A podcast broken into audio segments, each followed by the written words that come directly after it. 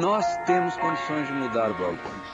Mas é preciso ter confiança. Mas é preciso ter, ter confiança em que essa mudança vai partir de nós. Não existe autoridade acima da soberania da ciência. Não existe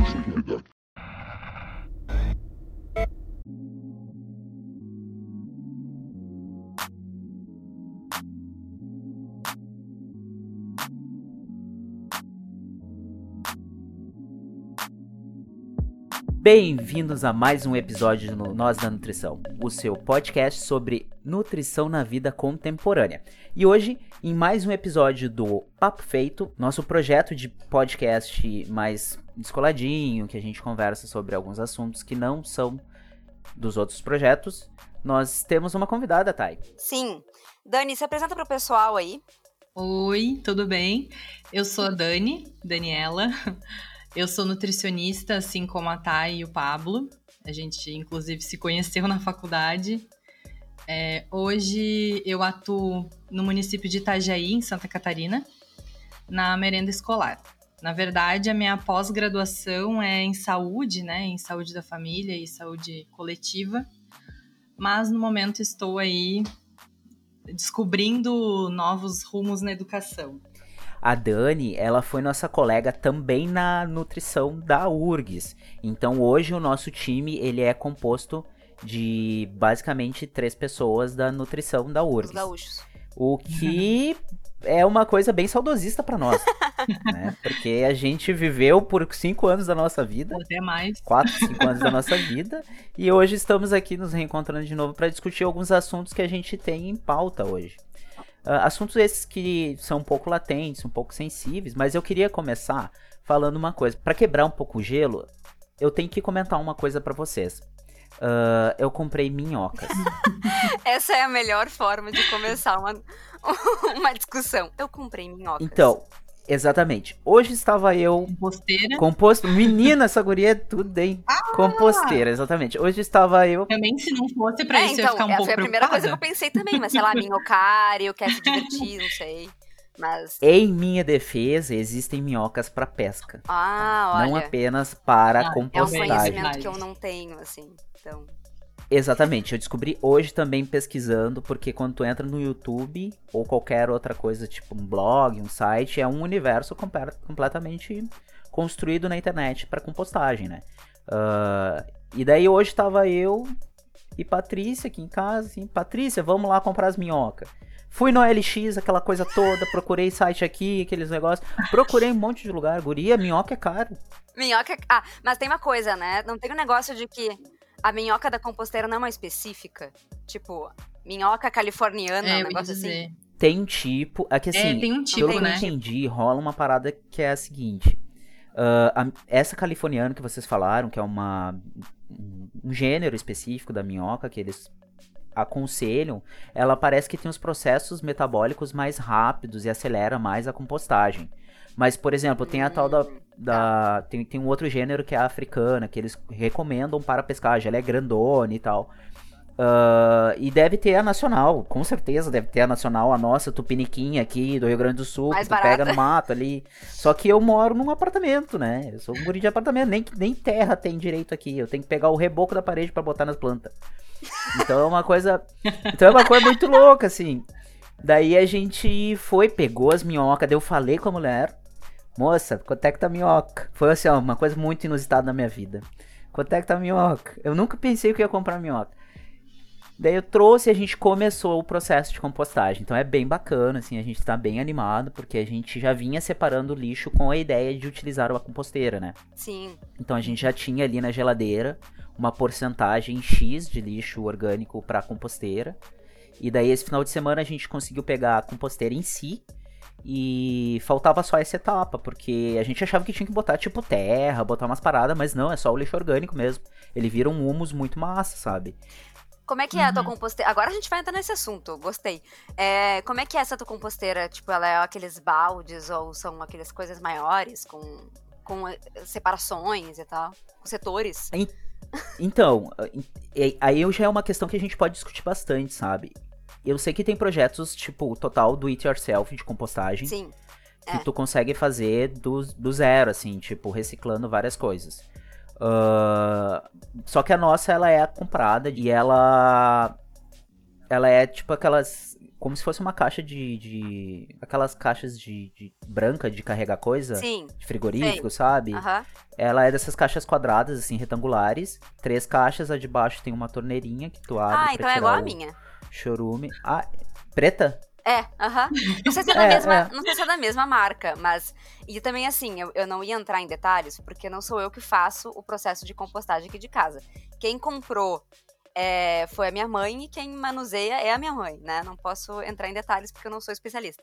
Mas é, são essas três caixas, daí tem a torneirinha, ela põe serragem também na. na- Isso, É. brother, pode crer. A gente ia Isso. comprar até. Na verdade, que serragem tu não compra. Tu vai numa serrareria e eles te dão, Também, sabe? é, Mas aham. tu pode comprar também. ah, porque tem lugares que vendem, porque tem uso animal, uso de pets, né? etc. Ah, só que a gente acabou não comprando porque a mulher que vendeu, ela meio que vendeu com uma graminha, um matinho seco e a gente tá usando isso ainda. A mulher que vendeu as minhocas, no caso. Ah, sim. Então a gente tá usando isso porque, tipo, tá muito no início, assim. Mas eu vou pegar lá no município, tem uma loja de, de árvore, de mata, essas coisas. Daí eu vou pegar a serragem deles lá. Me dá aí, moço. Daí eles vão, sei lá, tomara Então- que eles me deem, né? Eu tô torcendo pra isso. Só que daí já entra. Eu, eu tava pensando nisso, né? Porque entra muito naquela questão, assim, do. Do agroecológico de apartamento. Uhum, vai, compra, compra isso, compra aquilo. Daí o cara, o cara, o cara incentiva uma indústria de plástico, compra umas paradas, daí vai, tipo, e eu não sei até onde que é, mas enfim, é orgânico, pelo menos o cara tá. Mas é isso que eu ia te falar. que Pode eu falar. morava em casa, né? Antes de me mudar agora aqui pra Itajaí, morava com a minha mãe. E, e mesmo morando em casa, tá? Eu considerei comprar, porque eu sempre achava que, sei lá, tinha que ter uma tecnologia muito foda e não podia ser simplesmente qualquer coisa que eu fizesse, sabe? Aí eu até cheguei a ver em Porto Alegre, mas eu não comprei, não. E era assim, que nem vocês falaram, era caixas que tinha a torneirinha ali embaixo e tal. Mas não cheguei a, a completar essa, essa compra. Não viveu esse mundo, então. É, mas tu vê, né, como que é. Assim, tipo, na minha cabeça era uma coisa muito. Muito específica, assim, muito, né? Tinha que ter algum conhecimento, sei lá. Sim, pra transformar aquilo, né? Na verdade, quem faz o trabalho são as minhocas. É, A tipo, gente só, que- alimenta. É, tu só tem que separar tudo direitinho, né? Os resíduos e tal. Como a gente perde, né, essa coisa com a terra, com a, com a natureza. Tem, eu sei que tem um processo de tu trocar as caixas de lugar em alguns momentos, não sei direito tudo, então não vou comentar sobre. Mas eu ia comentar com o Pablo, de que ele chegou agora no momento, no grupo de pessoas que, mesmo sendo é, de apartamento, é, vão gerar pouquíssimo o lixo orgânico. É impressionante, assim, porque no momento que tu consegue separar tanta coisa que vai pra composteira, não é tudo que pode ir, né? Mas muita coisa vai cara, tu não gera quase nada de lixo orgânico. E aí aqui em casa a gente é vegetariano, né, por cima, então nem carne vai pro lixo, então quase nada vai pro lixo mesmo, tipo, restos de comida que não podem ir pras minhocas, coisas muito ácidas e tal. Então, nosso lixo orgânico ele virou um saquinho minúsculo embaixo da pia, sabe? Porque não precisa mais do que isso, assim. É muito, muito prático. Então, tu vê alguma diferença, mesmo sendo de apartamento, tu vê uma diferença, assim, né? É, e eu, eu sempre fico pensando assim, porque há alguns anos atrás rolou, quando eu ainda usava a rede social, Facebook, etc., rolou uma discussão de. Mais ou menos dentro da, da, da esfera do, do que, que o indivíduo faz para combater, assim, para evitar a- algumas questões ah, como desperdício ou ah, combater, sei lá, um abuso ecológico, né? Eu não, não, tô sabendo explicar Sim, mas direito, como mas que é, é que pessoa, seria mais ou né, menos se assim. Qual o impacto, isso, qual o impacto do indivíduo na, eco- na, na esfera ecológica, assim, tipo, o que, que tu consegue fazer, etc.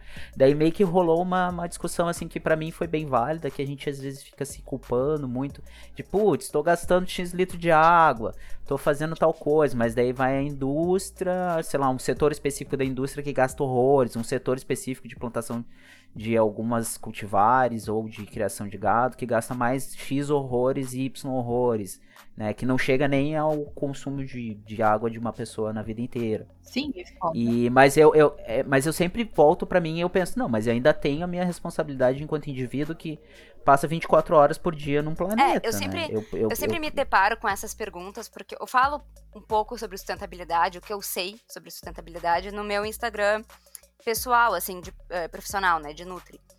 E aí, algumas pessoas comentam lá, tipo, ah, mas o que, que isso vai fazer diferença, né?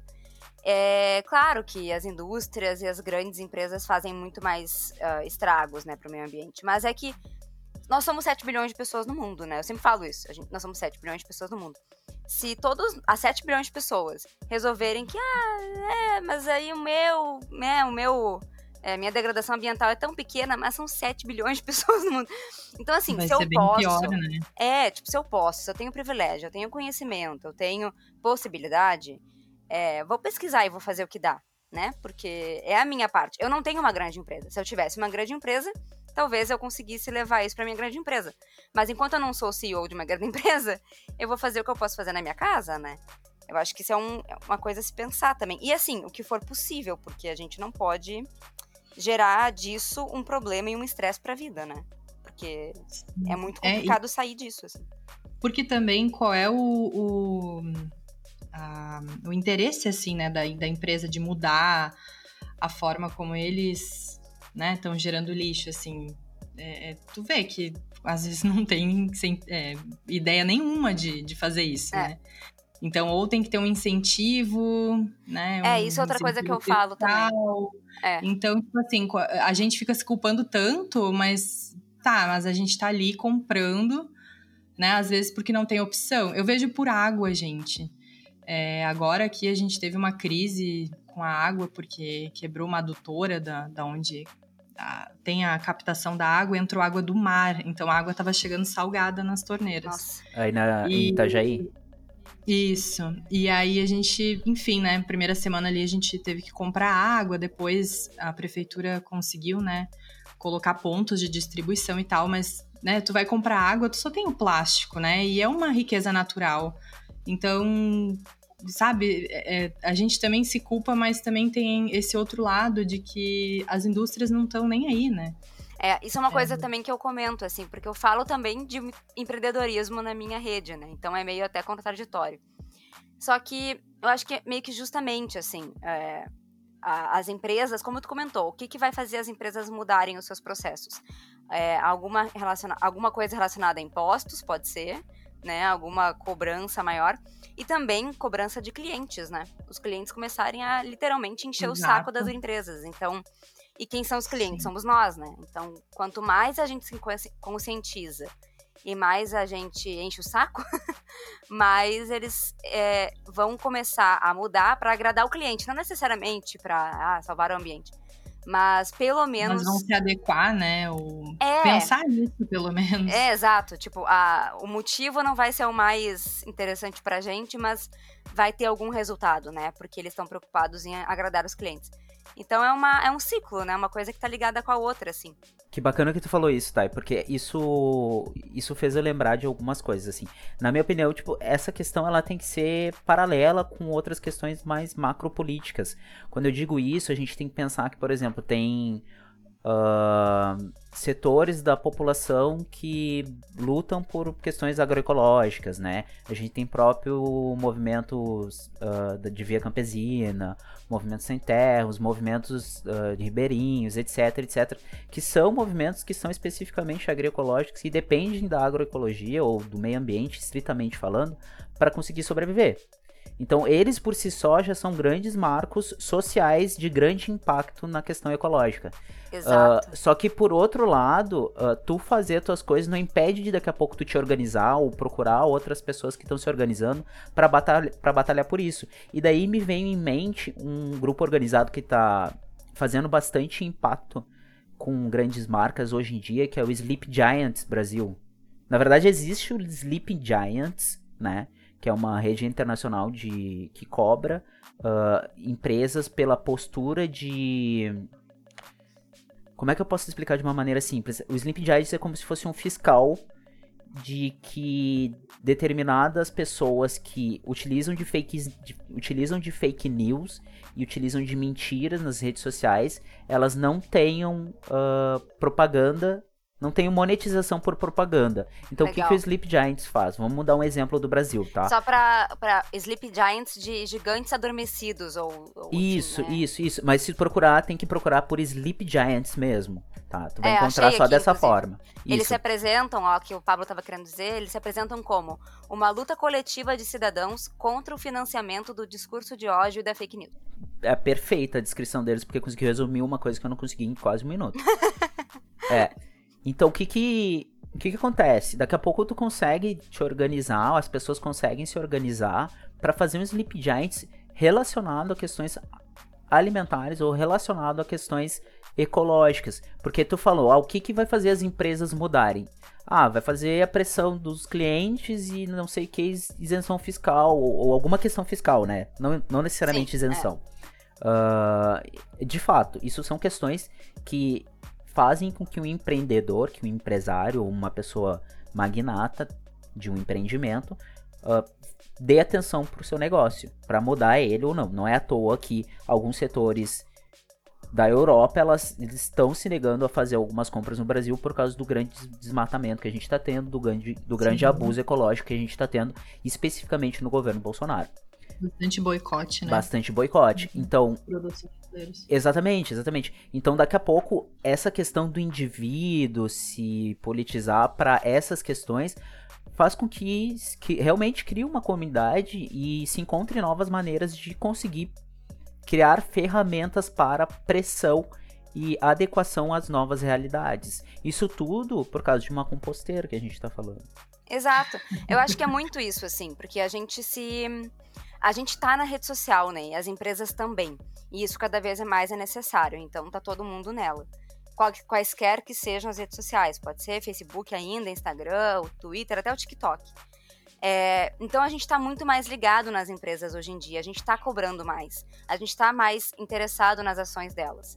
Então, mesmo sendo pelo motivo de estamos perdendo dinheiro porque não estamos sendo condizentes com o meio ambiente e com as, as novas exigências dos clientes, vamos mudar. Então, mesmo sendo por isso, é, tem mudança, né? E como a Dani comentou, grandes empresas têm grandes impactos, quando elas mudam, mais impactos positivos acontecem, né? Ou menos degradativos, talvez. Menos negativos. Mas é bem por aí, assim. São, a, a, atrás dessas grandes empresas tem pessoas, né?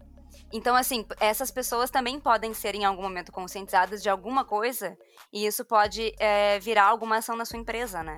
Quando a gente toca uma pessoa que está à frente de uma gerência, de uma coordenadoria, de qualquer coisa de uma empresa, pode ser que ela leve isso para sua empresa em algum momento e isso seja uh, realizado. Então, também é uma forma de olhar para isso, porque por mais que grandes empresas sejam realmente complicadas de se lidar relacionado com a sociedade, é, tem pessoas por trás. Pode ser que em algum momento uh, dê uma virada de chave em alguém que está ali e ela possa fazer alguma diferença, né? Então, tem isso também. E tem outra coisa também, tá? Daqui a pouco, assim, extrapolando muito, tirando. Na verdade, não extrapolando muito. Uh, olhando mais por uma questão de projeto popular, político, pedagógico, ecológico, etc, etc.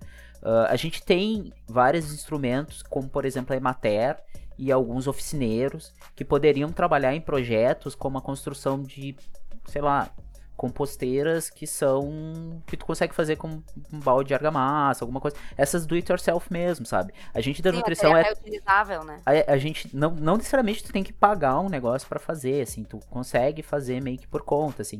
Uh, a gente da nutrição é tão, tão, tão obcecado pela questão da horta, do agroecológico, etc, que a gente não pensa na praticidade da coisa, porque assim, não é porque tu tem uh, horta necessariamente que tu vai conseguir produzir um alimento de qualidade. Aquela terra ela precisa de uma, de uma manutenção e de nutrientes para ela poder produzir. E depois que tu planta, por mais que tu compre uma terra bonitinha lá, novinha, pretinha, não sei o que, pague 200 reais no pacote de terra, que é caro, se tu for ver, se não, se não tiver pátio. Uh, por mais que tu plante, tu vai ver que ela vai ter sua finitude. Ela não vai conseguir produzir com a mesma eficácia. E daí entra outras questões. Pode usar os adubos minerais que tem lá, que é que a indústria produz, que tu compra, que tu consegue comprar no mercado, ou ali, ali, ou tu pode utilizar esses recursos que são cicláveis, né? Que é essa questão da composteira. Então daqui a pouco poderia existir uma, um projeto popular para, sei lá, difundir esse tipo de tecnologia que já é das pessoas. A Sim. composteira é só um objeto que foi inventado para as pessoas conseguirem fazer a compostagem dentro de um ambiente controlado. Mas as, as pessoas que produzem agroecologicamente, muito antes elas já tinham suas composteiras nos seus cantos dos quintais, sabe? Que não é Ou em nada algum tecnológico, canto. né? Não é nada Não tecnológico. nada- Por exemplo, ah, pega o adu, pega o esterco do gado, faz com não sei o que, que mistura com a erva do chimarrão, daí tu bota ali entre a planta, não sei o que. Só que eh, tudo dentro do, do conhecimento popular. Então isso daí seria uma forma de trazer um conhecimento mais antigo. Não, não, não digo nem antigo, porque isso é atual.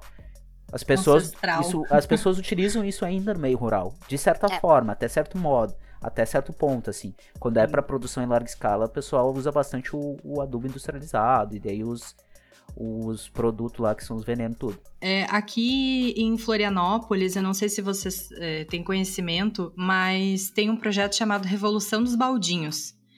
Ele foi proposto por um vereador do PSOL e ele, porque assim, é, a comunidade ali, ela tinha muita dificuldade com o lixo. Então, né, tinha infestação de rato na rua, enfim, né, a preocupação com as doenças e tal. E, e aí, né, um pessoal que, que era voluntário é, começou a fazer esse projeto. Então, como é que ele funcionou? Ele, ele começou, acho que foi seis famílias, e hoje eu acho que tem mais de 200 famílias. Eu não vou saber dizer, assim, a, a quantidade, né? Mas é que eu quis dizer assim, começou pequeno e se tornou uma coisa do bairro todo, assim. Ele... é, esses voluntários, eles começaram a ensinar para as pessoas, né, como é que se separava o lixo, começando do básico, né, orgânico, do, do seco, enfim, do reciclável, e, e começou a disponibilizar baldinhos para as pessoas colocarem matéria orgânica, né, que a, o objetivo era justamente fazer uma composteira comunitária, onde então todo mundo, né, pudesse fazer ali a sua doação, e em troca de tu dar o baldinho, né, com a matéria orgânica que tu é, colheu ali durante a semana, juntou durante a semana, é, você recebia uma horta, uma, uma muda em, em troca, né? Então, ou a, só a própria terra, né? Depende do, do que tu tinha em casa, enfim. Mas era, um- foi um, um movimento popular, assim, muito interessante, né? Disso que o Pablo falou, de que é, uma, é um conhecimento né, popular, é um saber popular, isso. É, e, e resolveu o problema do lixo que, que tinha nas ruas desse bairro. Muito legal. né? Eu tava Então, olhando depois- aqui pra É, complementar. É, eu tava olhando pra complementar que foi criado em 2008 e na comunidade Chico Mendes de Florianópolis, com o apoio do Centro de Estudos e Promoção da Agricultura de Grupo de Florianópolis, CEPAGRO. CEPAGRO. Isso.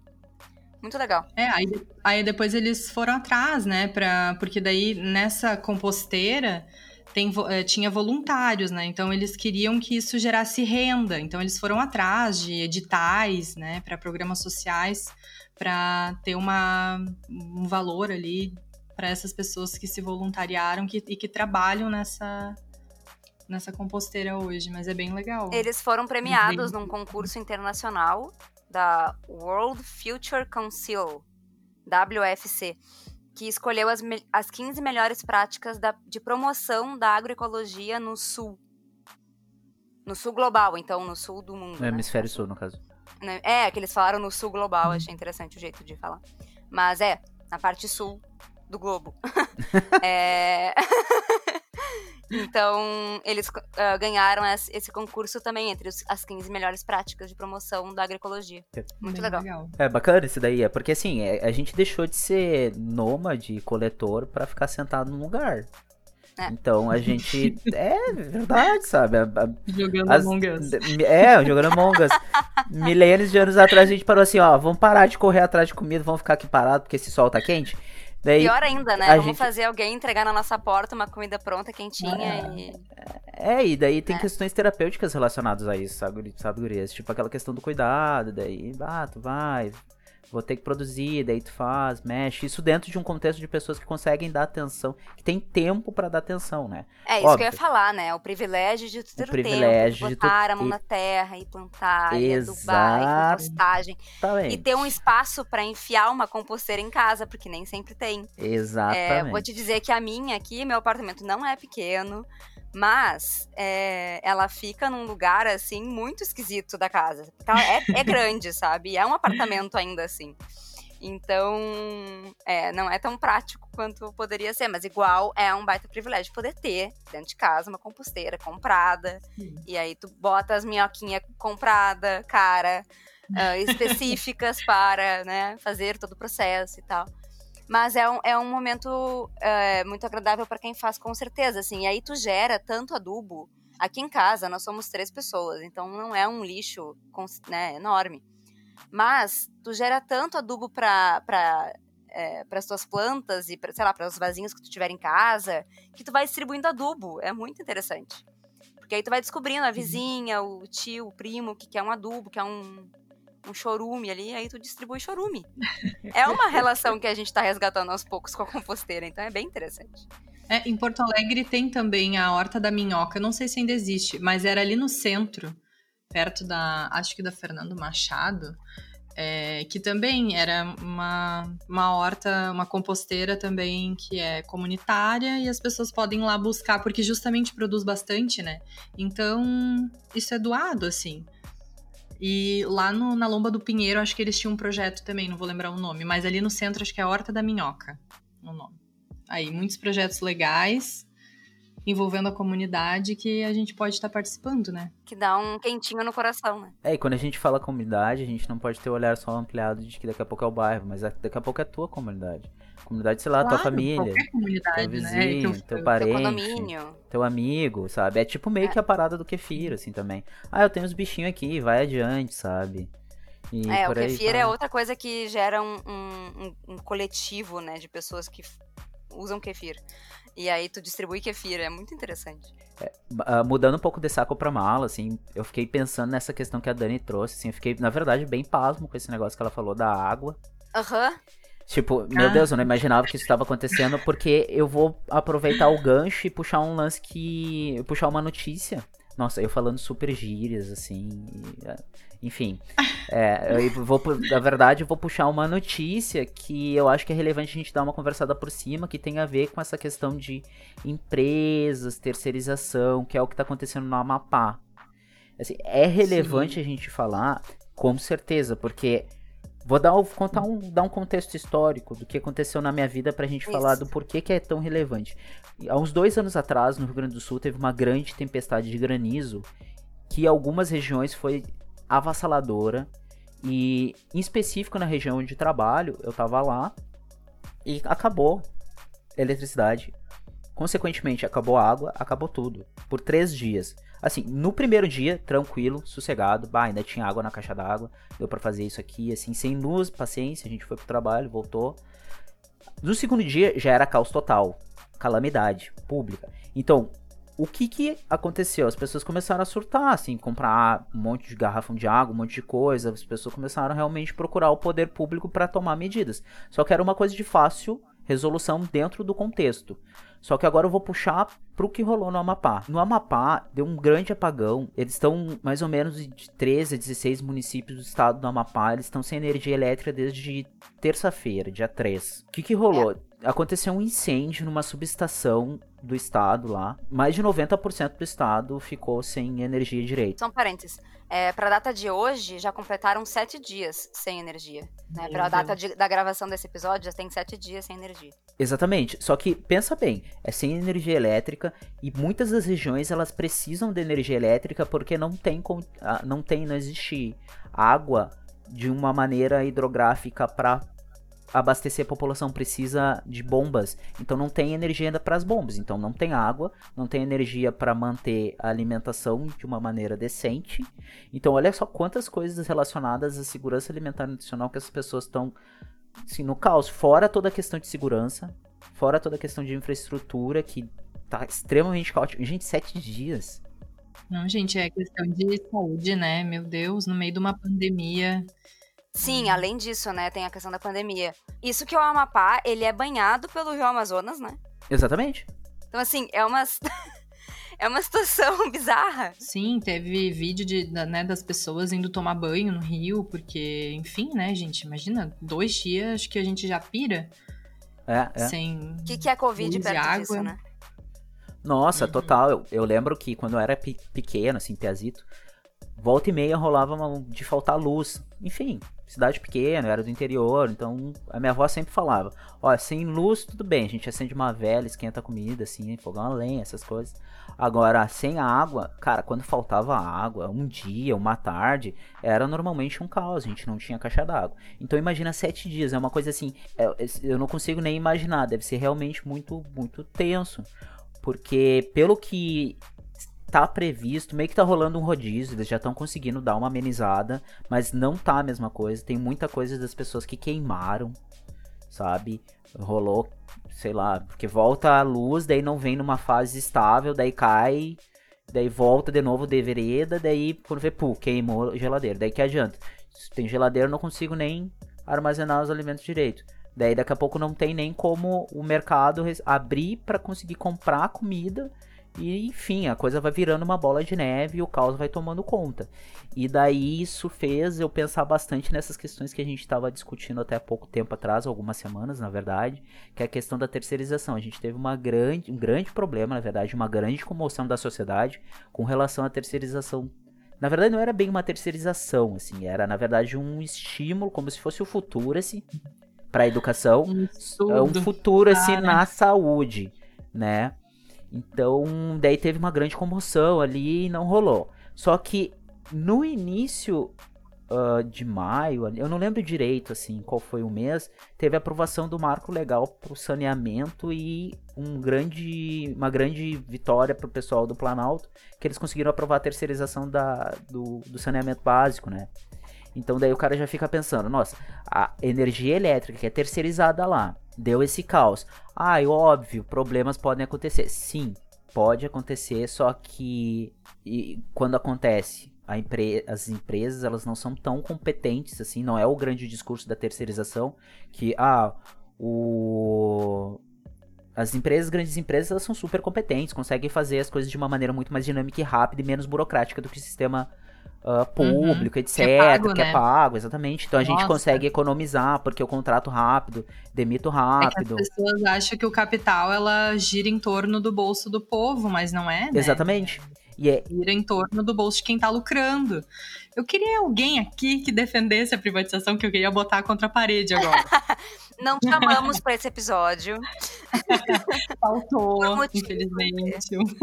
E muito mais específico, queria que alguém que defende a terceirização e a privatização de estatais que mora no Amapá que defendesse É essa verdade. empresa agora, sabe? É, tá? Porque assim, a gente tem vários estudos de várias estatais que fornecem serviços fundamentais para garantia de, que, de, de saneamento, ele- eletricidade, questões básicas para a população que estão sendo, principalmente aqui no Rio Grande do Sul, estão sendo estudados para terceirização. Daí tu fica assim, ok, o Estado está endividado, mas calma lá, cara pálida. Endividado para quem? Por quê? E tem terce- vai pagar a dívida se terceirizar? E como é que vai ficar a população? Vai ficar só bonito pro governador, pro gestor, pro senador, pro deputado que tá naquela gestão que conseguiu aquele, aquele pleito? Ou, enfim, são todas questões muito cabeludas, assim, que o cara fica pensando: nossa, mano, eu realmente não queria estar vivendo uma situação onde eu tenho uma empresa que, ter, foi, que terceirizou o serviço que uma estatal fornecia há tanto tempo que não tinha nunca dado perrengue. E daí eu me vejo numa situação onde eu não tenho nem água pra dar para dar para minha filha ou pro meu filho. Sim. Fora os, abre aspas aqui, tá? Desastres ambientais, fecha aspas, que não são nem responsabilizados né, nessas empresas. Então, E que inclusive tem muitos próximos do Amapá. Ah, nossa, Pois com é. certeza, né? Aquelas mineradoras lá, nem lembro o nome. Pra te ver, é, isso é um problema, assim, porque acaba passando e vai apaga da nossa memória. É tanta coisa que acontece no ano, né? Sendo que a principal coisa que tá acontecendo é o Covid, ok, estamos todos impactados por ele. Mas é tanta coisa acontecendo no meio do ano que tu até esquece que aconteceu, assim. Sim, Que é uma notícia bizarra atrás da outra, né? com certeza, mas até o Covid meio que tá se apagando da nossa memória na atual realidade, sabe? É. Porque, tipo, é tanto, ah, tá, ok, Covid, tá. Mas segura aqui a minha máscara na mão que eu vou ali comprar um pão. Ok, Covid, mas calma aí que eu vou ali no shopping porque eu tenho que comprar uma coisa, porque tá tudo aberto. Tá tudo É, isso é arregaçado. outra coisa, né? tá tudo de qualquer jeito, É, assim. Isso então... é uma coisa que eu queria perguntar pra vocês, assim, como é que tá a... E aí é pessoal, tá? Pra vocês, como é que tá a situação pandemia e a vida profissional e pessoal de vocês, assim, esse momento. Porque acho que todo mundo já passou por fases durante a pandemia, né? Assim, tipo, tivemos as fases é, mais produtivas, mais pessimistas, mais realistas, mais otimistas, mais... Em que momento vocês estão da pandemia? Eu acho que eu já tô no nível que. Meu Deus, tem alguma coisa depois de pessimista? Como é que é aquele negócio da psicanálise que são os- as fases do luto? É, a, É. nega- Ah, é. a negação. Negação, é. É. Meu Deus, gente, é um horror de gente que não usa mais máscara na rua, que era uma coisa básica, né? Ah, Usa isso- máscara, pensar no próximo. É, é uma coisa que já, não sei. Eu, eu já tava duvidando da, da humanidade antes, daí veio o Covid só pra. pra Reforçar, fazer, né? Reforçar, a ideia de Reforçar, que a humanidade não tem mais Não tem mais chance. saída. né? É. Aí eu vejo todo mundo assim, ai, que o ano novo, o ano novo, né? Tipo, ansioso pra essa virada do ano, como se a virada do ano fosse chutar o coronavírus, né? Vai trazer a resolução do mundo. E não vai mudar, né, gente? É que nem essas aulas que eu não sei como é que tá aí, mas aqui já, já se pensou em setembro, depois em outubro, em novembro, em voltar, mas é, assim, na minha opinião, né, pessoal, é, é abrir pra fechar. Eu, eu tô meio por fora, assim, das questões escolares, porque eu já não vivo isso, não tenho filhos e tudo mais, então... E também é uma forma de eu me proteger e não ver tanta notícia ruim, eu acho que eu tô ficando um pouco por fora de propósito, sabe? Mas eu Sim. sei que, por exemplo, algumas escolas voltaram, e aí as crianças estão indo pra escola, e como assim, sabe? E aí uma escola fecha porque 12 crianças apresentaram sintomas de Covid. É, não era óbvio, sabe? Não era uma. é, não foi uma coisa que se foi pensado antes de abrir, sabe?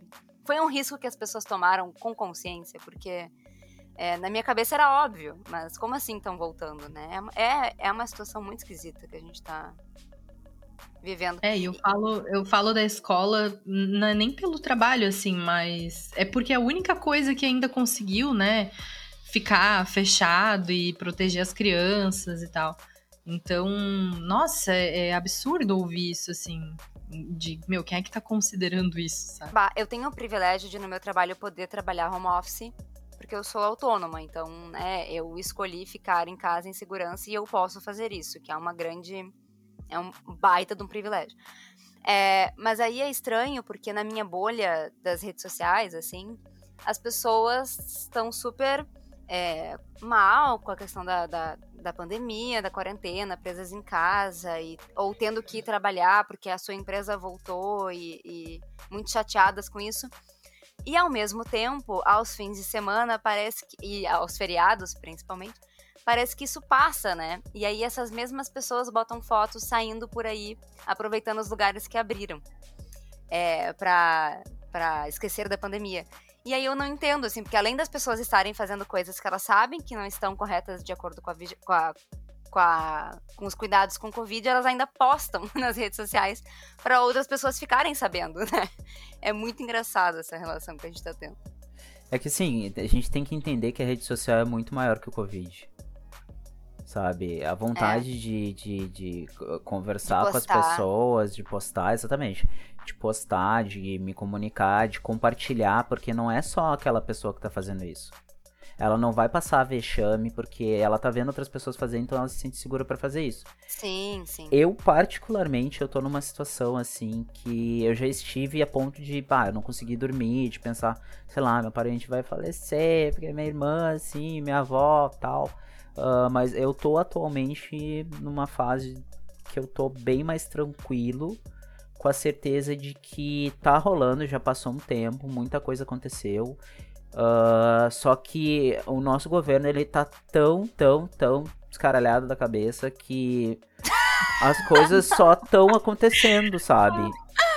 Adorei esse termo. É, ele É. tá, as coisas realmente só estão acontecendo. Então a gente vai mitigando no dia a dia o que pode.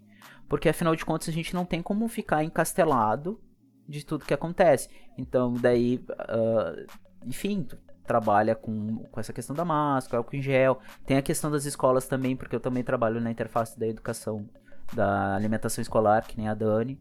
Então a gente volta e meia discute, eu sou do CAI local e também ah, dou suporte técnico pro CAI da saúde. O que é o O, CAI, o Pablo? COI, desculpa, que é a comissão que faz. Aqui no estado do Rio Grande do Sul, para quem tá escutando de fora, a gente elaborou mais ou menos um plano de contingenciamento. Para que as coisas funcionem, é necessário passar por um grupo de estudo e ele vai flexibilizando as coisas de acordo com ah, determinadas medidas de contingenciamento e fiscalizando também. Daí, para as escolas abrirem, tem que passar pelo COI escolar e o COI local e também tem a aprovação do COI da saúde e da vigilância sanitária. Então, ah, muitas coisas a gente percebia que, enfim, o município não tinha condições de abrir porque faltava funcionário, etc. O estado também, principalmente, não tinha condições de abrir porque faltava EPI, ah, sanitizante. E daí tu fica, tá, mas tu vai abrir como, filhão? E daí tem o outro aspecto que é a questão da necessidade pedagógica das crianças de interação e educação. Porque assim, vocês têm que concordar comigo, a gente fez graduação no mesmo lugar e a gente sabe que EAD muitas vezes é só enganação à distância, Sim. Ótimo.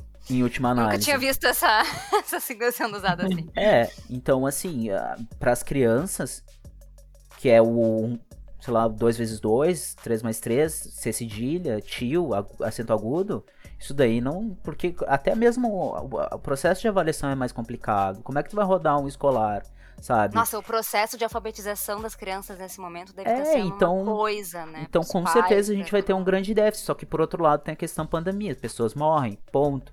Educação se adapta, a pessoa vai ter que correr atrás. Só que daí, como é que tu faz? E não é uma coisa que eu tenho que pensar. Tão pouco vocês duas e tão pouco quem tá me escutando, sabe?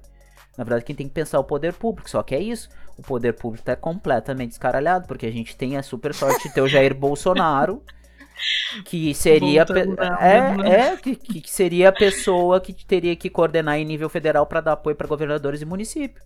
E que há semanas atrás resolveu dar aquela, né, aquela. soltar aquela coisa da privatização do SUS, assim, na nossa cara pra. É, não, e assim, ó, Como se ninguém fosse ver, né? Ninguém percebeu. como se o Ninguém SUS, como se boa parte do SUS já não fosse terceirizado. Gente, a gente tem OS. Exatamente. É. OS é basicamente isso.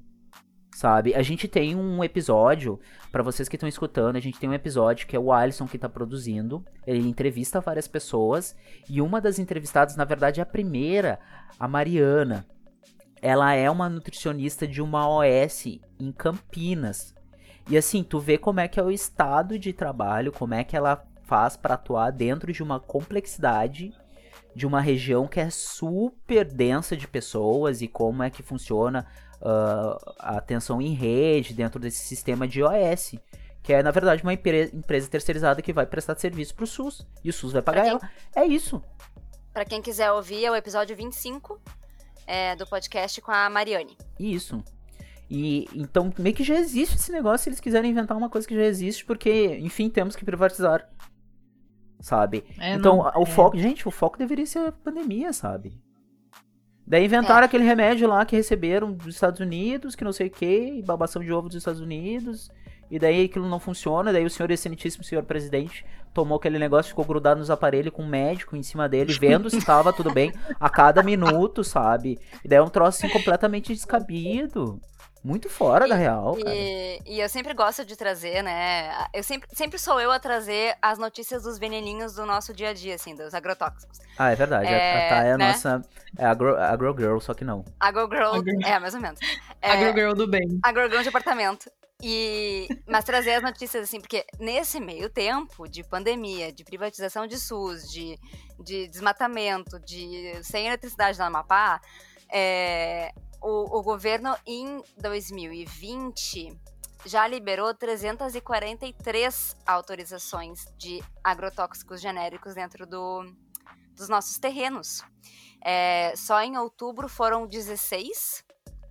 E aí, agrotóxicos químicos, biológicos e tal. Então, neste meio tempo, por trás das grandes notícias, estão essas notícias que também são grandes, relacionadas à saúde pública, mas que a gente, né, tem tanta coisa vindo que passa desapercebido, assim.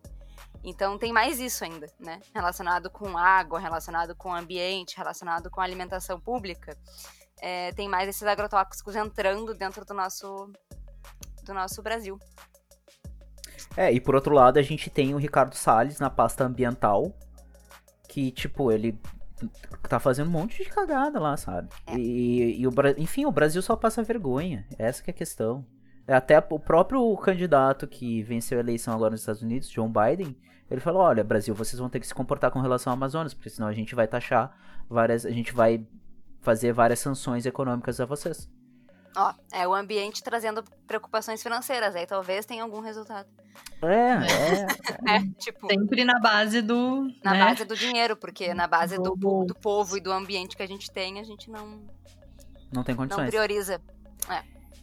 E, e vamos parar pra pensar. Agora, essa semana, a gente tem várias questões relacionadas à, gestão municipal com relação ao meio ambiente e políticas públicas de alimentação e nutrição, né? Ah, enfim, municípios pequenos têm menos, municípios médios de alguma forma e municípios grandes têm de outro jeito. Uma delas agora que a gente pode chutar de cabeça, que a Dani deve ter ajudado a conduzir, e eu também, foi a questão das cestas básicas do PNAE para as famílias em situação de vulnerabilidade no meio da pandemia. É uma Sim. política emergente que surgiu do nada, dentro de um, do arcabouço do PNAE. Ah, então tem vários ajustes que foram sendo feitos, cada município meio que fez de um jeito, mas sempre com o intuito de poder fornecer para as crianças que estão fora da escola os nutrientes que o programa do PNAE pro- ah, propunha, né? E daí nessa, nesse, nesse sentido, a, a gente sempre está seguindo a Aliança pela Alimentação Adequada e Saudável, porque eles são um conjunto de pessoas que a gente valoriza bastante, que produzem bastante conteúdo crítico e também cobram, mais ou menos voltado para aquilo que a gente estava falando dos Sleep Giants. Eles seriam meio que os nossos Sleep Giants da, da alimentação e nutrição, só que diferente, assim, não bem que nem eles. E daí a Aliança pela Alimentação Adequada e Saudável, eles produziram uma carta que, sei lá, se tu tá ouvindo, tu quer en- enviar isso pro teu candidato à prefeitura, pro teu vereador, ou quer mandar pro teu deputado que ainda tá em gestão, ah, eles têm no site deles, vocês podem acessar lá em aliança aliançasaudável.com. Tem bem no início, assim, candidato, o que tem no seu prato é a chamada para que vocês possam ler, que é ah, uma carta que eles elaboraram um coletivo, um grande coletivo, que traz quatro principais pautas sobre alimentação e nutrição que daí tu pode mandar assim, como quem não quer nada pro teu candidato. O que, que tu vai fazer com relação aos próximos X anos de gestão caso tu ganhe com relação à alimentação e nutrição ou meio ambiente, porque a gente não pode esquecer que daí entra a questão do SUS, que o SUS não é só o postinho.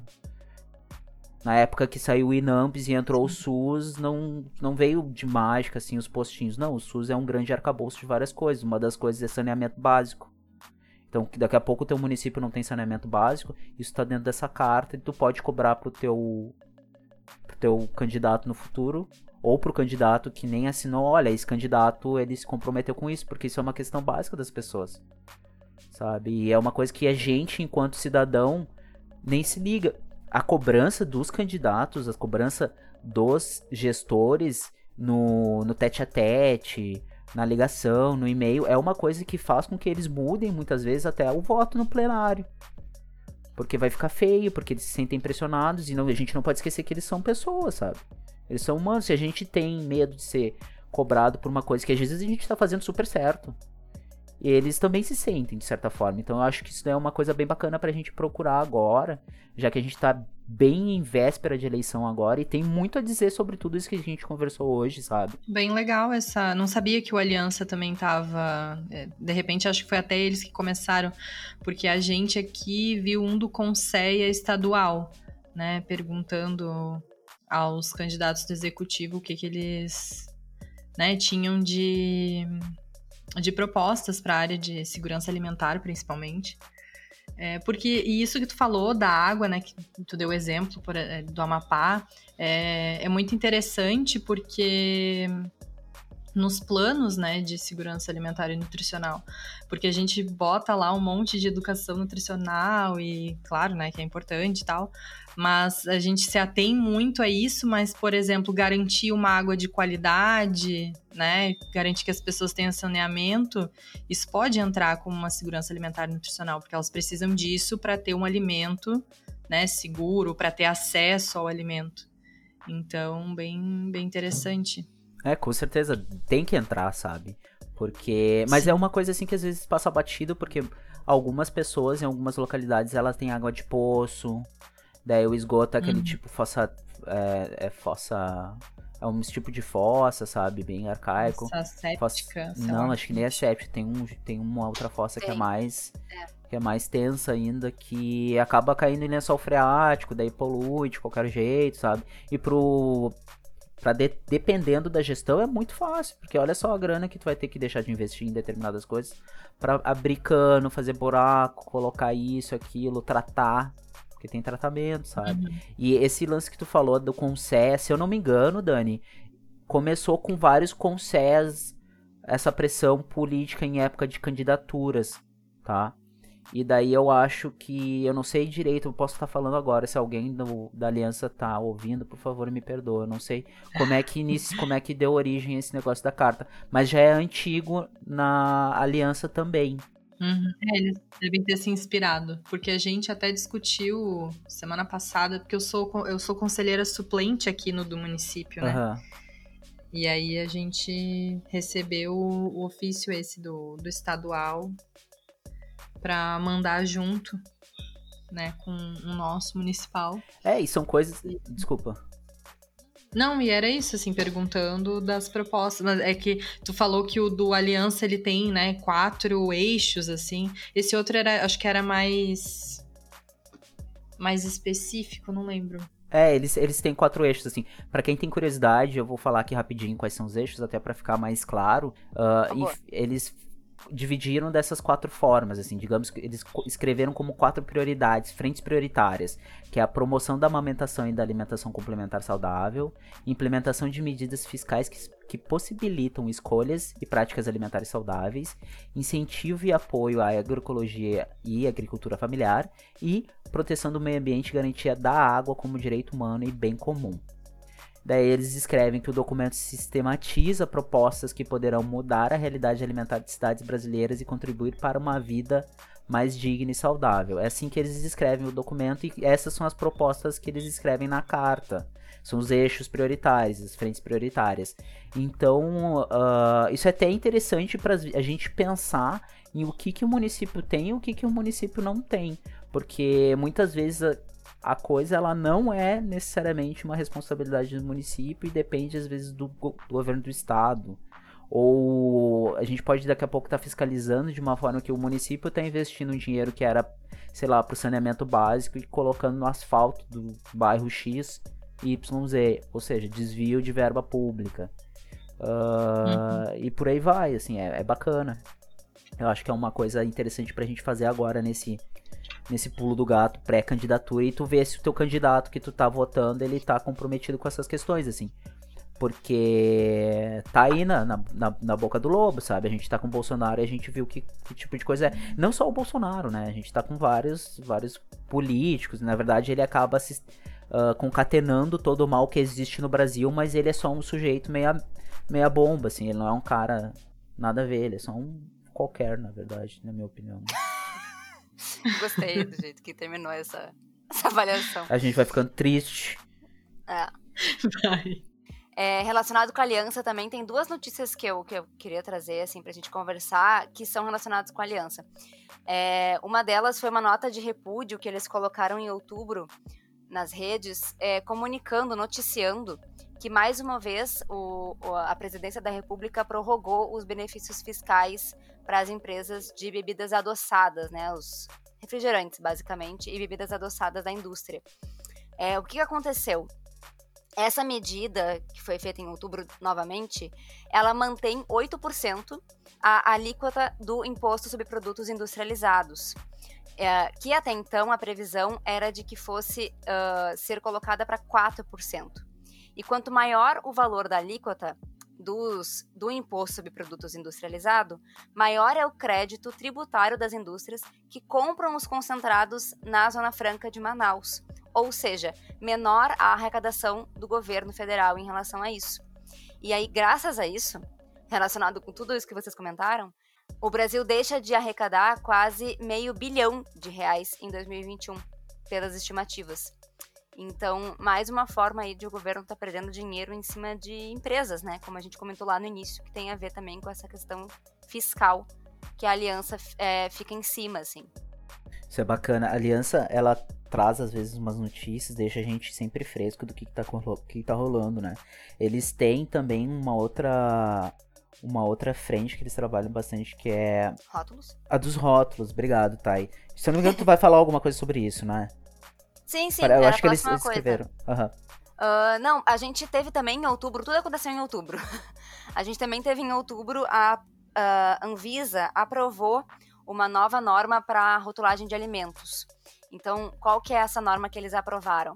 É adicionar na rotulagem dos alimentos industrializados na frente da embalagem, bem visível ao consumidor, é, um aviso de alto teor em. Então, são os desenhos, né, para quem está ouvindo não está conseguindo enxergar, obviamente. Os desenhos, eles são lupas uh, padronizadas que vão dizer que, ele, que aquele produto é alto em açúcar adicionado, em gordura saturada, em sódio, enfim, para avisar o consumidor desse tipo de coisa. Mas é, é, um grande avanço, a gente sabe que essa medida está sendo há muito tempo pedida pelas instituições que, que provocam esse tipo de coisa para a Anvisa, mas ainda assim ela está sendo. Como é que eu quero dizer? É ela está sendo questionada. Ela está sendo questionada pela aliança, inclusive, é, que também tocou uma, uma frente nesse, nesse pedido né, para a Anvisa de aprovação, por quê? O que, que foi. É, por que, que não foi tão bem aceito por essas instituições? Também pela Associação Nacional do Ministério Público do Consumidor, que diz o seguinte: que por mais que seja um avanço e que sim, há muitos anos a gente queria que a Anvisa aprovasse essa nova norma, não é a melhor forma de trazer informação para o consumidor. Porque uh, tem um outro formato, que é o que a aliança um, acha mais interessante, que é um formato feito no Chile e que já tem evidências científicas de resultados positivos e de clareza para a população e de eficácia, que são de alerta, que eles chamam, né, de advertência, que são os triangulinhos, são os triângulos que diz alto teor em açúcar, alto teor em gordura saturada do Ministério da Saúde. Então, foi mais uma notícia até que positiva, mas de qualquer forma ainda é em análise, ainda em questionamento, porque poderia ter uma forma melhor de resolver isso. Mas a tendência é que nos próximos anos a gente veja os produtos industrializados com esses avisos na frente, o que já é um ganho para a nutrição também, né? Eu achei que essa dos triângulos que já estava, é, sei lá, tinha sido aprovada e tal. Não sabia que tinha esse esse, essa dúvida aí. Nossa, esse discute isso eu lembro desde a da faculdade. Sim, desde que a gente estava na faculdade, é. é. Faz muitos hum, anos mesmo e... que esses órgãos é, de defesa do consumidor e a aliança solicitam isso para a Anvisa. E, e a, a aceita até então pela Anvisa foi a da lupa, mas o que a aliança diz também é que essa questão do, da advertência ela é um triângulo, né, de tipo atenção, então ele é, ele é mais uhum. visual, assim, ele se relaciona mais com as coisas de urgência que a população conhece, né? Tanto no trânsito quanto em outros fatores, utilizam esse triângulo maior para diverter, né? O, é, o objetivo é que as pessoas realmente vejam o rótulo, né? Porque é. Essas informações elas estão contidas ali, mas não de uma forma, né, fácil de ler. Aí se tu vai botar uma coisa que as pessoas também não vão ler, não vai adiantar nada, né? Melhor mesmo que seja bem chamativo mesmo. É, como uma forma de perigo, né? E não de mais informação. Ó, esse é. alimento tem um alto teor de sódio, de açúcar, de gordura saturada e isso é prejudicial à saúde, né? Seria esse o objetivo. E ele estaria na frente também, né? Então, bem visível, todo mundo teria mais acesso do que as letras miúdas dos ingredientes, né, por exemplo. É, até para nós, assim, a gente, por exemplo, sabe da normativa que obriga os fabricantes de alimentos industrializados de colocar por ordem uh, decrescente a quantidade de, de, de, insumos, de produtos químicos que são colocados na elaboração daquele, daquele produto, né? Mas isso é a gente que sabe, a gente normalmente indica para as pessoas que a gente conhece, ou para um paciente, ou para em alguma aula com a comunidade ou qualquer coisa que, olha, se vocês querem saber se um produto tem muita concentração de açúcar, muita concentração de sal, vocês leiam nas letras miúdas, só que daí já começa todas as questões, né? Leiam nas letras miúdas. Pô, tem muita embalagem que é ridiculamente pequena. Eles escondem numa brechinha. Que não dá para enxergar direito. Né? É, e daí eles misturam com, com ingredientes que são tecnicamente uh, um sal, ou é tecnicamente um açúcar. Um, um, açúcar, só que não é açúcar. É. E daí fica aquela coisa, não, não fica explícito que isso tem uma grande quantidade de tananã. Sim. Assim como, por exemplo, tem os transgênicos. Tem que ter o T ali pronto, é. acabou. A indústria, ela sabe as brechas que ela tem, né?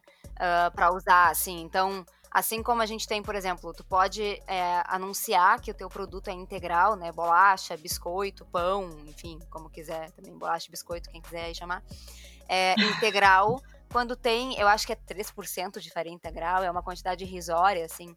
Então a indústria sabe das suas brechas e dos seus benefícios em relação às leis já aprovadas, né? E ela usa isso a seu favor. É. Então, como o Pablo comentou, às vezes Tu vai ler a lista de ingredientes, ok, tu encontrou, começa por aí, tu encontrou, tu consegue ler. Tu sabe dessa questão de que eles estão em ordem decrescente de quantidades. E aí o açúcar está em diversas formas colocado ali. É, é a glicose, o açúcar invertido, a nem sei mais todas as possibilidades de. É, começa a virar um negócio meio conspiracionista, né, cara? Tipo, porque tu tem que saber aquelas palavras ali, não tem nada a ver com comida de verdade. É. Tipo, aqueles nomes ali, brother, não. O, o, intuito é tu pegar o troço e olhar. Não, isso aqui eu sei que tem tanto. Óbvio que para nós é muito mais simples, porque nós três somos nutricionistas. Quem tá ouvindo talvez não, não tenha muito conhecimento. E se tem, melhor ainda. Agora a questão é que tinha que ser simples, mas isso aí fica tramitando horrores, porque a indústria vai lá e diz: Mas as pessoas vão deixar de comprar porque não sei o que, não sei o que, não sei o que, vão ficar com medo. Daí vai lá e diz: Não, escuta, filho, não vão ficar com medo. É, pra gente sabe. já é óbvio, né? Mas é que não é uma questão. Não, eles vão comprar. Fácil pra população. É, assim, tipo, é só tu pensar que nem um cigarro, botaram aquele monte de foto lá de gente tudo estrupiado. E continua vendendo. o fumante de verdade continuou, continuou fumando. Então, assim, indústria, calma, o teu tá guardado. É. As pessoas vão continuar viciadas no, no, na tua coquinha aí, no teu refrigerante, teu, no teu negócio. Como é que é aquele. Só tem que ficar claro que cigarro é cigarro e gordura é gordura. É. No teu temperinho, é. No, no teu glutamato monossódico, então. né? Que ninguém sabe o que, que, é, que, que é, mas ainda é. Antes fosse o açúcar, né? Pelo menos a gente sabe o que é um açúcar. Agora, um açúcar invertido. Esses dias eu vi açúcar líquido, minha gente. Eu fiquei. Nossa, essa é Açúcar misturado com água. Aí mudou, é outro açúcar. É, um açúcar diluído. Xarope. Põe açúcar, Xarope de então. Glicose, menos, né? né? Pelo menos açúcar a gente sabe o que, que é. A gente sabe onde está se metendo. Agora, esse monte de coisa estranha aí. Eu, eu mesma demoro. Gente, eu demoro duas horas no mercado, menos sabendo as marcas que eu geralmente compro, mas eu leio. Meu Deus, eu leio acho que até os produtos de limpeza, que eu nem sei o que, que significa. Porque, meu Deus, é, é um vício de ficar lendo nota. Eu, eu vou ser bem sincero, eu não faço isso, eu vou mais pelo preço, assim mesmo. eu vou, tipo, naquele. Eu olho pra Patrícia, Patrícia, esse aqui tem um litro e é 5 centavos mais barato. E daí ela diz, Tu tá, tu tá louco? Esse aqui tem 2 litros e 3 centavos mais barato. Vamos nesse. Esse compensa mais. É, é, de novo aquela questão do privilégio, né? Aqui em casa a gente compra muita coisa, muito pouca coisa no mercado. É, mas eu leio os, os, ingredientes. Mas assim, de novo, eu tenho conhecimento. Então eu tenho consciência de que às vezes eu como uma coisa que não é tão boa, mas eu sei que eu estou comendo uma coisa que não é tão boa. Essa é a grande diferença, eu acho, né? Tipo, eu Sim. tenho consciência do que eu tô fazendo e estou, mesmo assim, fazendo essa decisão. O problema é que a população não tem essa, esse conhecimento para ter essa decisão consciente, né? uhum. né? E. É, E que bom que tem o Estado ainda, de certa forma, funcional para conseguir mediar isso com a indústria e, e a coisa não descarrilhar de vez, É. sabe? Porque o Estado tá aí para garantir que a população realmente tenha acesso à informação minimamente.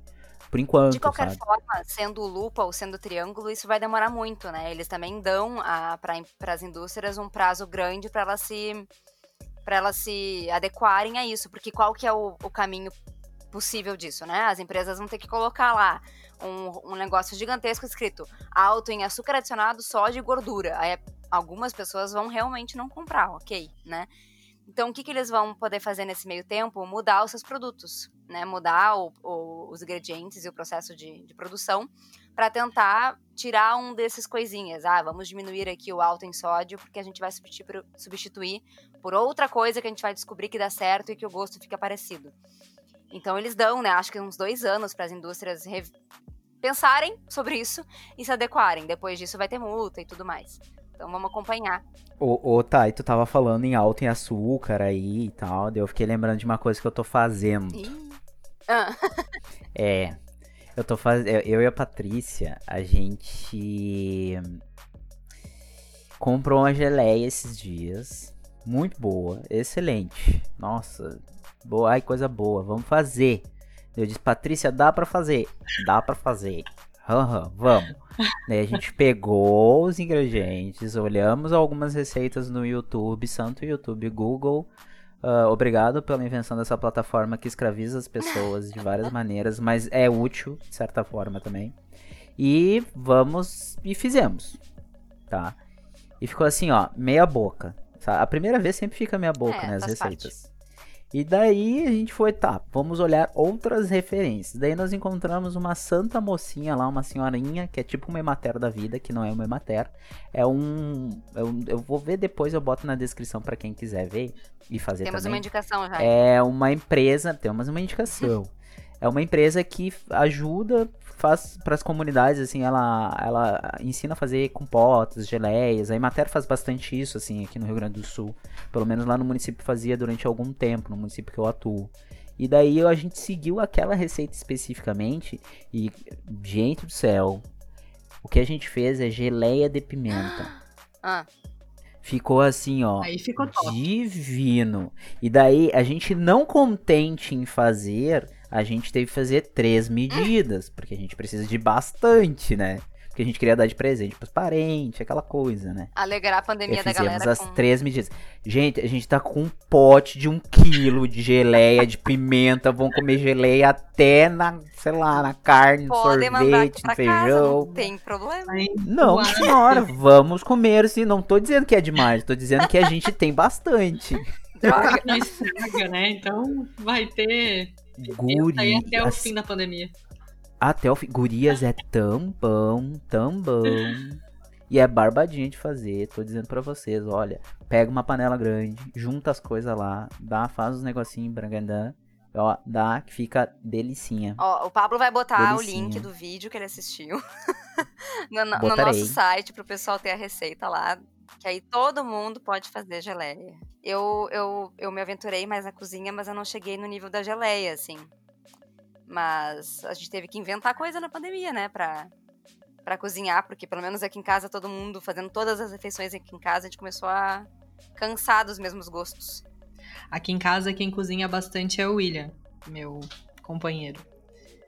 E também na pandemia ele se aventurou aí, fez quiches, empadão, pastel assado. E como a gente é só dois, as coisas duram assim, ou a gente tem que, né, eu levo pro trabalho, porque senão. Eu, eu virei especialista aqui em casa em fazer shakshuka. Não sei se todo mundo tá ouvindo conhece. É um nome engraçado pra gente que é brasileiro. Mas é, é uma receita que tem vários formatos de fazer, que vem de várias de vários lugares. A receita que eu vi dizia ser israelense. E, nossa, é, é maravilhoso. E é super simples e é muito bom. Que é basicamente. Mas o que, que, o que, que é shakshuka? Porque tu fala, eu penso, sei lá, eu penso num um pão mole. É. Não. é. pão não. shakshuka, é um pão mole. Não. É, basicamente, a- eu, eu posso estar falando besteira, desculpa ao, ao, ao povo que fez a shakshuka, mas assim, basicamente é um molhão de tomate que tu faz com. Eu, bota temperos, né, loucos. E aí, tu coloca ovos para cozinhar dentro do molho de tomate. Cozinhar. Ele fica parecendo um ovo frito, porque ele se abre, né? Ele se espalha dentro do molho, mas ele cozinha dentro do molho de tomate. E aí tu serve na própria frigideira. E aí come com pão, come com arroz, come com come Nossa. puro, como, como tu quiser. Gente, é muito bom. Que Ó, diz o Google, vamos confiar no Google, talvez, né? Que a shakshuka é uma hum, espécie de ratatouille, prato da culinária do Oriente Médio. Tem um outro prato parecido com o mesmo nome, que é da Argélia, que aí é composto por pedaços de pão achatados com guisado de carne e grão de bico, é outra coisa. Essa minha receita é esse molhão de tomate com ovos batidos dentro. É muito bom. E aí sempre tem aqui em casa. Para os vegetarianos. É, para os vegetarianos que comem ovo, eu indico. E também pode queijo, a gente põe queijo aqui em casa, então é, não é vegano, mas é vegetariano, então eu indico, pessoal. Ó, pra quem tá, tá, tá ouvindo e tá curioso pra saber qual é a receita que a gente seguiu aqui em casa pra fazer a geleia de pimenta, é, se procurar assim no Google, geleia de maçã com pimenta, é um vídeo de um canal chamado Epagri Vídeos, é aí de Santa, Santa Ah, Catarina, é Dani. pagre, aham. Epagre, obrigado pela pronúncia. Eu falei como, como tá escrito, assim. Ah, e daí, assim, é super prático, sabe? É juntar as coisas na, na bacia, assim, botar no fogo, papum, dar o ponto, meter no potão de vidro e sair comendo. É só, só dor de barriga depois, de tanta geleia de pimenta. Uma loucura. Acho que é pagre, é que nem Matera aí, só que é daqui de Santa Catarina. É, Eu tenho a impressão, eu fiquei Exato. com esse sentimento pelo que ela É. tava falando, assim, porque é, é, tinha meio que uma comunidade de mulheres no vídeo, sabe? E, cara, isso é total é matéria aqui, né? Isso, é. Pesquisa em agroecologia, em agricultura. Mudando de saco pra mala, mudando de assunto, é, esse, esse- durante a pandemia também, nesse ano, a gente teve é, uma outra notícia de que foi aprovada a lei de doação de alimentos. E que muda muita coisa. É, mas a gente queria trazer essa, essa. pincelar esse assunto só para dizer que nós queremos fazer um episódio especial sobre isso aqui no Nós da Nutrição. Então a gente não passou por cima, a gente não esqueceu, a gente quer ainda produzir um episódio mais focado nisso para conversar com quem tá por trás dessa notícia e que tá avaliando isso com, com mais critério. É, isso, isso é bem bacana, porque sempre é uma coisa assim questionável, né? Quem, a gente que trabalha em restaurante, porque o nutricionista ele faz, ele é contratado muitas vezes para ficar gerindo as cozinhas. Não é todo restaurante que tem nutricionista, mas muitos têm. E muitos só ah, tem assessor, só tem assessorias técnicas, né, Thay? A Thay trabalha com É. isso, ela sabe dizer melhor do que É. eu. Ah, então, às vezes, isso é muito questionado, assim, pô, aquele monte de comida, vai fora, pá. Mas são questões sanitárias bem complexas que normalmente responsabilizam ou responsabilizavam. E como é bem específico, é uma coisa bem questionável, é bem, assim, ah, discutível, daí a gente quer realmente trazer pessoas que estavam dentro de grupos de trabalho relacionados a esse- essa, essa questão da doação dos alimentos não é tipo alimento não perecível, nem nada. É alimento que foi. É, é a refeição.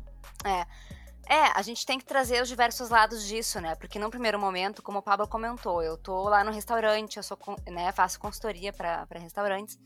E aí, quando eu vi isso, eu pensei, nossa, que bom, porque muitos restaurantes que eu atendia, que eu atendo, ficavam, ah, o que eu posso fazer com isso? Tem como eu doar? Tem um pessoal aqui perto, não sei o quê. E não, não podia. A gente realmente tinha que colocar fora, e isso era é, é um problema muito grande em restaurantes, né? O grande desperdício que eles causam. Pensa num buffet, por exemplo, ou lugares que têm exposição de alimentos e que devem colocar é, no lixo aquele alimento logo depois. é, tu cria, né, um, um, um desperdício desenfreado, assim. Então tu pensa que é uma solução muito legal. Então, para meu lado, parecia muito interessante. Mas tem muitas coisas a ver em relação a isso, por isso que a gente quer trazer mais especialistas para conversar sobre esse assunto. É, e só deixar bem nítido, assim, pra quem tá ouvindo, é que não é todo alimento que tá sendo proposto pra esse tipo de situação. A gente tem uma grande distinção entre restos e sobras. Isso é básico dentro das questões de restaurante, alimentação e nutrição, que o resto é aquela comida que foi servida, a comida a pessoa comeu. Manuseou, e- enfim, tocou. Exatamente, foi no prato dela ou foi pro buffet e aquilo, infelizmente, acredita que se vai fora. Então, e, e o, o- e a sobra, ao contrário, foi preparado, estava apto a ser servido, porém não foi manipulado para ser servido. Esse excedente se chama de sobra, muitas vezes é preparado, é utilizado em outras preparações para ser aproveitado. E às vezes, dentro do e às vezes não, restaurante. né? Então às vezes não dá, porque a qualidade se perde de um dia para o outro. Alguns alimentos a gente salva, outros a qualidade do alimento não é a mesma. E aí tu não quer servir pro teu cliente, mas é um, é um alimento que está seguro, que está bom, que está com qualidade suficiente para ser consumido, né? Então, enfim, é uma é uma coisa a se discutir melhor, assim. A gente quer trazer isso para quem tá ouvindo aí. Nós vamos tentar, né, Pablo? Vamos tentar, vamos nos esmeirar para fazer essa discussão. E, como eu gosto sempre de dizer, o Nós da Nutrição é um projeto independente. A gente produz os episódios, a gente convida as pessoas, a gente faz tudo muito por conta, é a gente que sustenta o, o projeto, eu e a Thay. E muitas coisas a gente consegue produzir e outras a gente não consegue. Ah, hoje a gente convidou a Dani porque a gente confia bastante no trabalho dela e ela é uma pessoa que a gente gosta bastante de ouvir a opinião dela. A gente tá agora se direcionando mais pro fim do episódio, que é o momento das indicações. A minha indicação, quero deixar bem claro que eu já falei, que é a geleia de pimenta, tá, gurias? Mas vocês, por favor, deem a indicação E de a vocês. Ah, é, É, verdade. Na verdade, a melhor indicação desse episódio é, por favor, pessoas, sejam responsáveis e votem direito. Ah, essa é a melhor indicação. Primeiro, é, votem, se possível. Segundo, quando forem votar, máscara, álcool em gel, pelo amor de Deus. E aí, terceiro, votem direito. Pesquisem muito bem antes de votar. Então, antes de terminar nosso, nosso momento casca de nós aí de indicação, eu acabei falando na Shakshuka, mas eu queria também falar do, de alguma coisa que eu tenha visto recentemente. E o que eu assisti recentemente foi o Dilema das Redes, que tem na Netflix. Muita gente deve ter ouvido falar já, né? Foi muito comentado nas redes, justamente. É onde eu vi sendo comentado. O Dilema das Redes, ele é um- uma produção que fala sobre as redes da nossa vida, assim. E então tem tudo a ver com o que a gente já comentou, essa relação que a gente tem de maior contato com empresas, com o governo, com anúncios, com esse marketing e que também tem a ver com marketing de alimentos, essas marketing de dietas e fake news e tudo mais que chega na gente. Então é, um- é um- uma produção bem interessante de, de ver e tem no Netflix. Para a maioria do pessoal aí que assina pode assistir. É muito bom mesmo. Nessa, nessa vibe tem o Privacidade Hackeada, não sei se vocês já viram. Não. Não. Ele é de 2019, do ano passado, e eu não sei por que, que ele não teve o, mesmo alcance que o Dilema teve, né? Talvez seja também por causa da quarentena, o pessoal tava em casa, né? E, enfim. Mas o Privacidade Hackeada, ele, ele foca um pouco mais nas eleições dos Estados Unidos, né? Nas últimas, não na que teve agora, é, que elegeu o Trump. E ele fala um pouco sobre a. Um pouco não, né? Ele fala só sobre isso, assim, mas como que foi feita toda a questão de fake news e. Enfim, né? Aquela coisa de Facebook usar dados, toda aquela polêmica. Assim, como que isso pra- se relacionou com a eleição, né? Direcionamento de votos, Isso, né? é, de como eh, eh, eles traçarem os perfis, né, usando dados das pessoas nas redes sociais, eh, levou a, enfim, toda uma polêmica. É bem interessante também. Ah, eu sei que você. Dani, tu já deu indicação? É, eu ia indicar também a Rita Lobo, que vocês falaram de receita. mas, mas aí também quis indicar, que ela- já que a, Thay falou, né, do dilema, eu lembrei desse privacidade, porque ele não é tão conhecido assim. E ele, é- e ele vai na mesma vibe, assim, do dilema, só que ele é mais específico, né, pra isso, assim. Mas enfim, eram essas as minhas indicações. Bacana. Esses tempos eu vi no Twitter, porque a única rede social que eu estou é Twitter. Então, tô lá. Se quiserem falar comigo, estou lá. Beijo.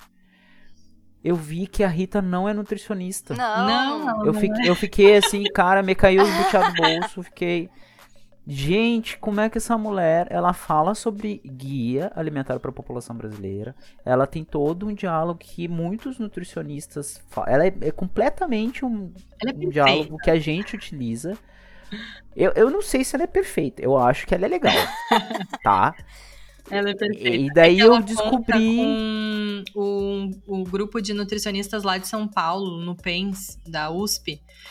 Ah, que Faz bacana. toda a curadoria, tipo, do- eu tenho um livro dela e tem toda a curadoria é delas, assim, e, e as, e essas são nutricionistas, né? Então, por isso que ela tem, né, bastante. é, ela estuda bastante, né? Ela, ela tem, assim, uma visibilidade que acaba, né, é, alcançando bastante gente, assim. E o que eu gosto dela é que, assim, ela é chefe, né, enfim. E chefe tem muito essa coisa, né, do frufru. Mas, gente, ela tem desde ensinar, assim, a congelar o feijão até as frufruzices. Então, meu Deus, ela é sensacional. Ela tem tudo. sou- A, a minha avó ama a Rita Lobo. Acho que ela ama mais a Rita Lobo que muita gente que ela conhece na vida, assim, de tanto que ela fala na Rita Lobo. E ela é cozinheira, então, minha avó, né, confeiteira e tudo mais. Então Sim. é, é um aval aí, entende? Dessa Exato. profissional. Não é qualquer chefe, assim, que, né, um- um- uma cozinheira, uma consegue aceitar, porque realmente eles são, né, meio arrogantes e tal, é só olhar aquele Masterchef. Mas, enfim, eu acho ela super humilde, assim, super. Enfim, ela faz live, acho que quase todos os dias na, no YouTube, no, no canal dela. E ela ensina de tudo, assim. Gente, até comprar utensílio, sabe? De tipo, ah, tô pensando em comprar panela assim, sabe? Então ela vai explicando o que, que cada panela, né? O que, que vale mais a pena pra cozinhar tal coisa. Enfim, ela é. tem de tudo, tudo mesmo. assim. Que bacana. Eu sigo ela no, no, twi no Twitter, eu não sigo. Eu acho que eu só tô no canal do YouTube dela. E daí, como eu não uso aquela interface de indicação de vídeos, eu sempre vou nas inscrições pra ver se tem vídeo novo. Ah, dos canais que eu sigo. Então, volta e meia tem um vídeo. E curiosamente, ontem teve uma receita que eu e a Patrícia nós vimos. Que a gente ficou assim: a gente tem que fazer, sabe? Ela é uma pessoa assim que, que de todas de hoje em dia, ela é uma das que eu, que eu curto, assim, que ela fala, certo, até certo ponto, assim, vai indo.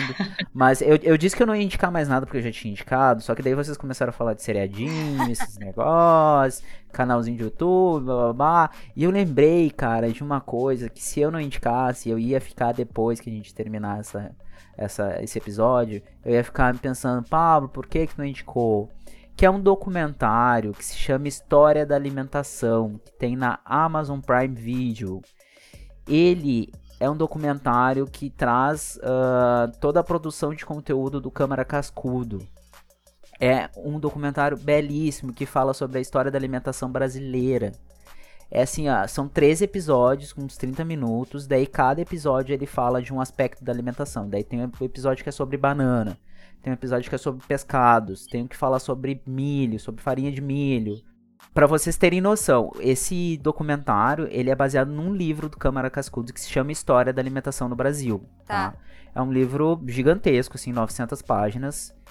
Ah, e, o, e o Cascudo, ele viajou o Brasil de 43 até 62 e foi fazendo essa questão meio etnográfica, visitando povos, quilombolas, aldeias indígenas, feiras, etc.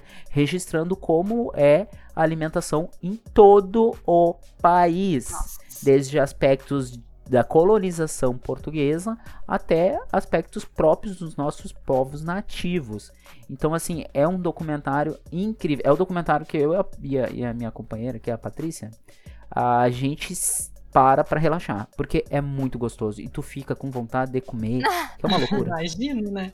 É, É uma loucura, da cara. alimentação, é isso? Aham, tu encontra a his- história da alimentação, Olha. Amazon Prime Video, tá?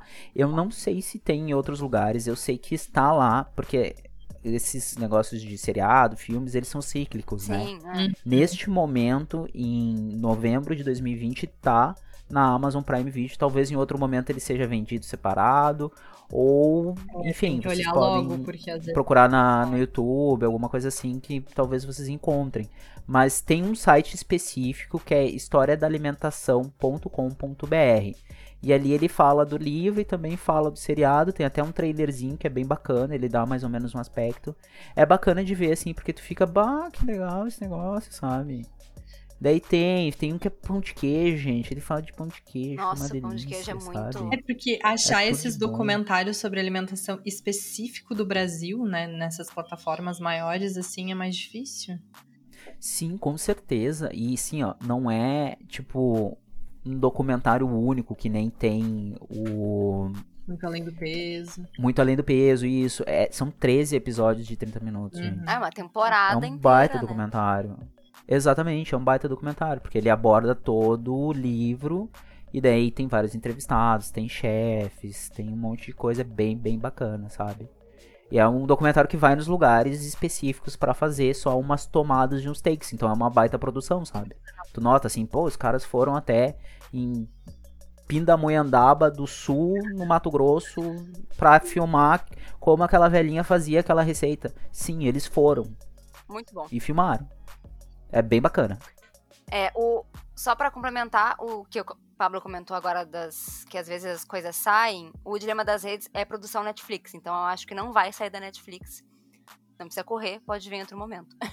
Esse da Prime realmente pode sair em algum momento, né? Então é bom aproveitar É enquanto ele tá. E eu confirmei agora de que ele está, então dá pra olhar já, quem tiver. Então, pra finalizar, né? Vocês, ah, Dani, tem alguma rede social pra dizer pro povo, pra eles te seguirem? Eu tenho o meu Instagram é, profissional, né? Arroba Nutristocker, S-T-O-C-H-E-R, no Instagram e tem no Facebook também. Apesar de que o Facebook, coitado, tá esquecido, né? Mas, mas tem. Pois é. o... O Facebook tá passando pela orcotização, né? Ele tá tipo. Tá quase morrendo, É, ele tá no fim da tá- vida é dele, bem coitado. específico ainda quem usa, assim, os nichos que ainda usam Facebook. É, ele tá? tem usos específicos que ainda não foi substituído, né? Pra eventos, agora na pandemia não, eventos assim, mas os grupos e tal, mas ele tá desaparecendo aos pouquinhos. Igual o Nós da Nutrição tá no Facebook, tá no Insta, tá no Twitter, tá no LinkedIn e tá no nosso site também. Então vocês nos encontram como Nós da Nutrição por todas as redes sociais, nós com Z. E o nosso site é nosanutrição.com.br. Ou pelo e-mail contato arroba nosdanutrição.com.br. A gente agradece quem ouviu até o final e ficamos aqui. Tchau, tchau. Muito obrigada, Dani. Beijos. Ai, eu que agradeço pelo convite. Muito obrigada. Beijo. Beijo. Tchau. Tchau, tchau.